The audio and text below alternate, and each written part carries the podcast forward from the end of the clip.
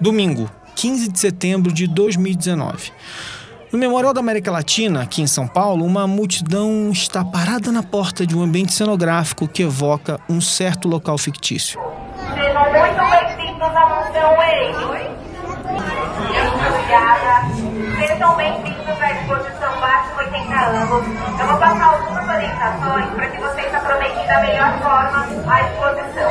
Pois é, Mansão Wayne o Batman foi criado no início de 1939 por Bill Finger e Bob Kane para DC Comics ou DC Comics. Veio no ano seguinte ao Super-Homem, que apareceu na Action Comics número 1 em abril de 1938. E basicamente, o Super-Homem inventou o gênero de super-heróis. O Batman está comemorando seus 80 anos e essa exposição que está acontecendo no Memorial da América Latina é tipo uma festa de aniversário feita por uma versão mega power super hiper de um buffet infantil milionário. Obviamente não é uma exposição formal, né? Ela segue a tendência daquelas exposições interativas que são envelopadas em uma cenografia que transporta o visitante para uma realidade paralela. Toda exposição é pensada por uma curadoria que define os temas, uma história a ser contada e como ela vai ser contada. Mas aqui essa viagem é ajudada por uma cenografia acachapante. O mundo do Batman é sombrio, cheio de subterrâneos, de vilões completamente insanos e marcado pela tragédia. Afinal de contas, né?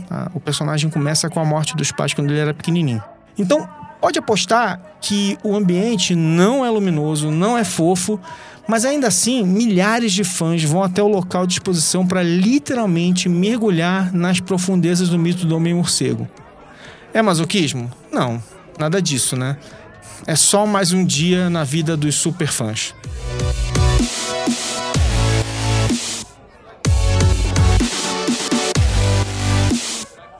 Olá, sou Alexandre Maron e esse é o Nota Pessoal, o experimento diário do Zingverso.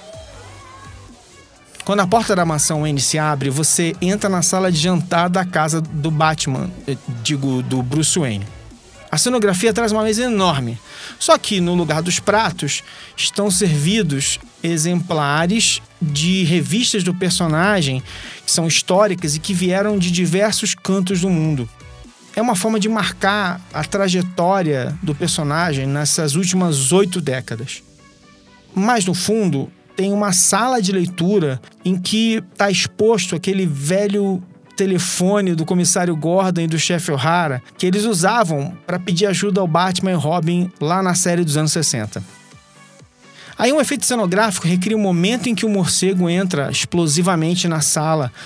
É a cena da origem do personagem em que o Bruce Wayne tem a ideia de usar o animal como símbolo essa cena foi sintetizada com o máximo de drama pelo Frank Miller no ano 1 e no Cavaleiro das Trevas. São duas séries importantíssimas do personagem.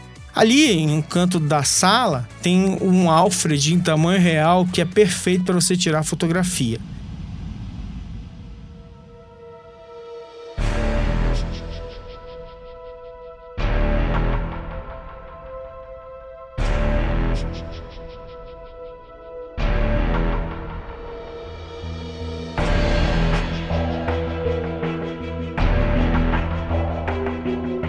O caminho natural te leva para Batcaverna e bem ali no centro dela está o Batmóvel da série dos anos 60 em todo o seu esplendor. A Batcaverna vai funcionar como uma espécie de sala central na qual você vai vislumbrar um pouco do universo do personagem, porque o Batman usa ela como uma espécie de museu pessoal e ali coloca os troféus dele. Bom, dali em diante, você vai ver uma série de surpresas e pistas escondidas. É o que a gente se acostumou a chamar de fanservice, ou seja, quando o criador inventa situações especialmente para o prazer dos apaixonados pelo personagem. Os personagens, tanto da Marvel quanto da DC, oferecem um monte de oportunidades de imersão em tudo quanto é mídia que você pode imaginar: quadrinho, filme, videogame, fantasias, brinquedos, em parque de diversões. Mas claramente não é o suficiente, né? Quem gosta desses mundos e desses personagens quer alguma coisa que vá além, que é uma experiência que transborde para o mundo real. A Comic Con Experience, por exemplo, aqui no Brasil, aquele evento que acontece em São Paulo todos os anos, é provavelmente o maior encontro de fãs do mundo no momento, pelo menos no número de visitantes.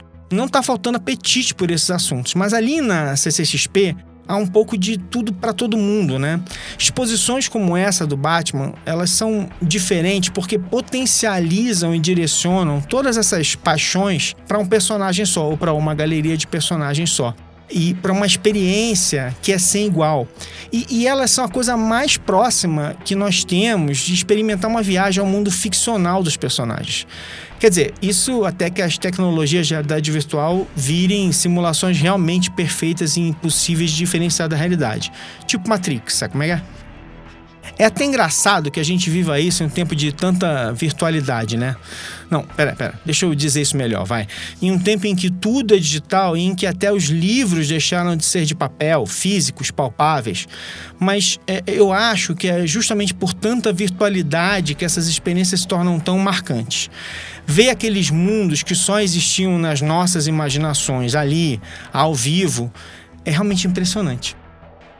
Nos últimos anos, o Brasil tem recebido vários exemplares fantásticos desse tipo de evento. Eu pirei nas exibições do Stanley Kubrick e do David Bowie no Museu da Imagem do Som. E essa exposição do Batman não foi realizada por alguma entidade estrangeira, não. Ela foi feita aqui no Brasil pelos mesmos caras que botaram de pé as jornadas sobre o Castelo Ratimbum, sobre o Silvio Santos e no final do ano passado também aquela sobre histórias em quadrinhos que era incrível.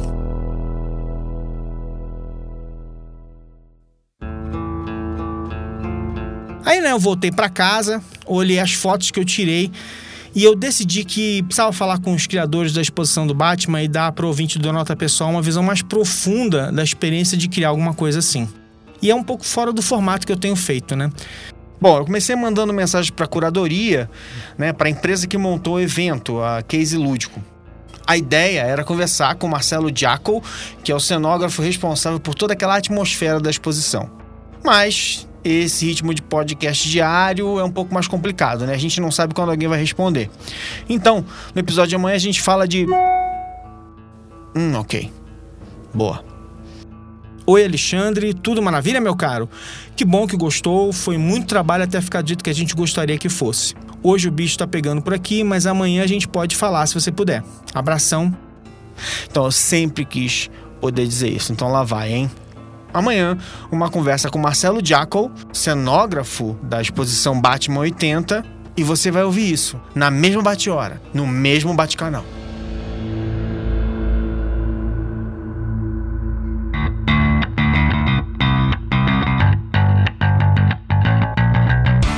O Zing Nota Pessoal é um programa gravado no estúdio do Inova Bra Habitat, produzido pela Ampere e faz parte da família B9 de podcasts.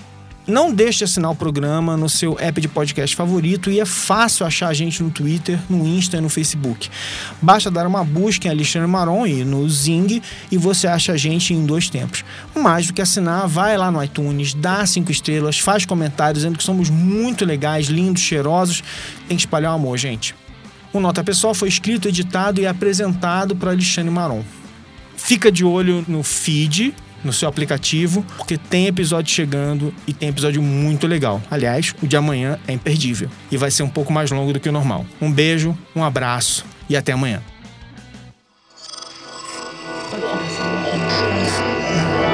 Esse podcast é, é apresentado por b9.com.br.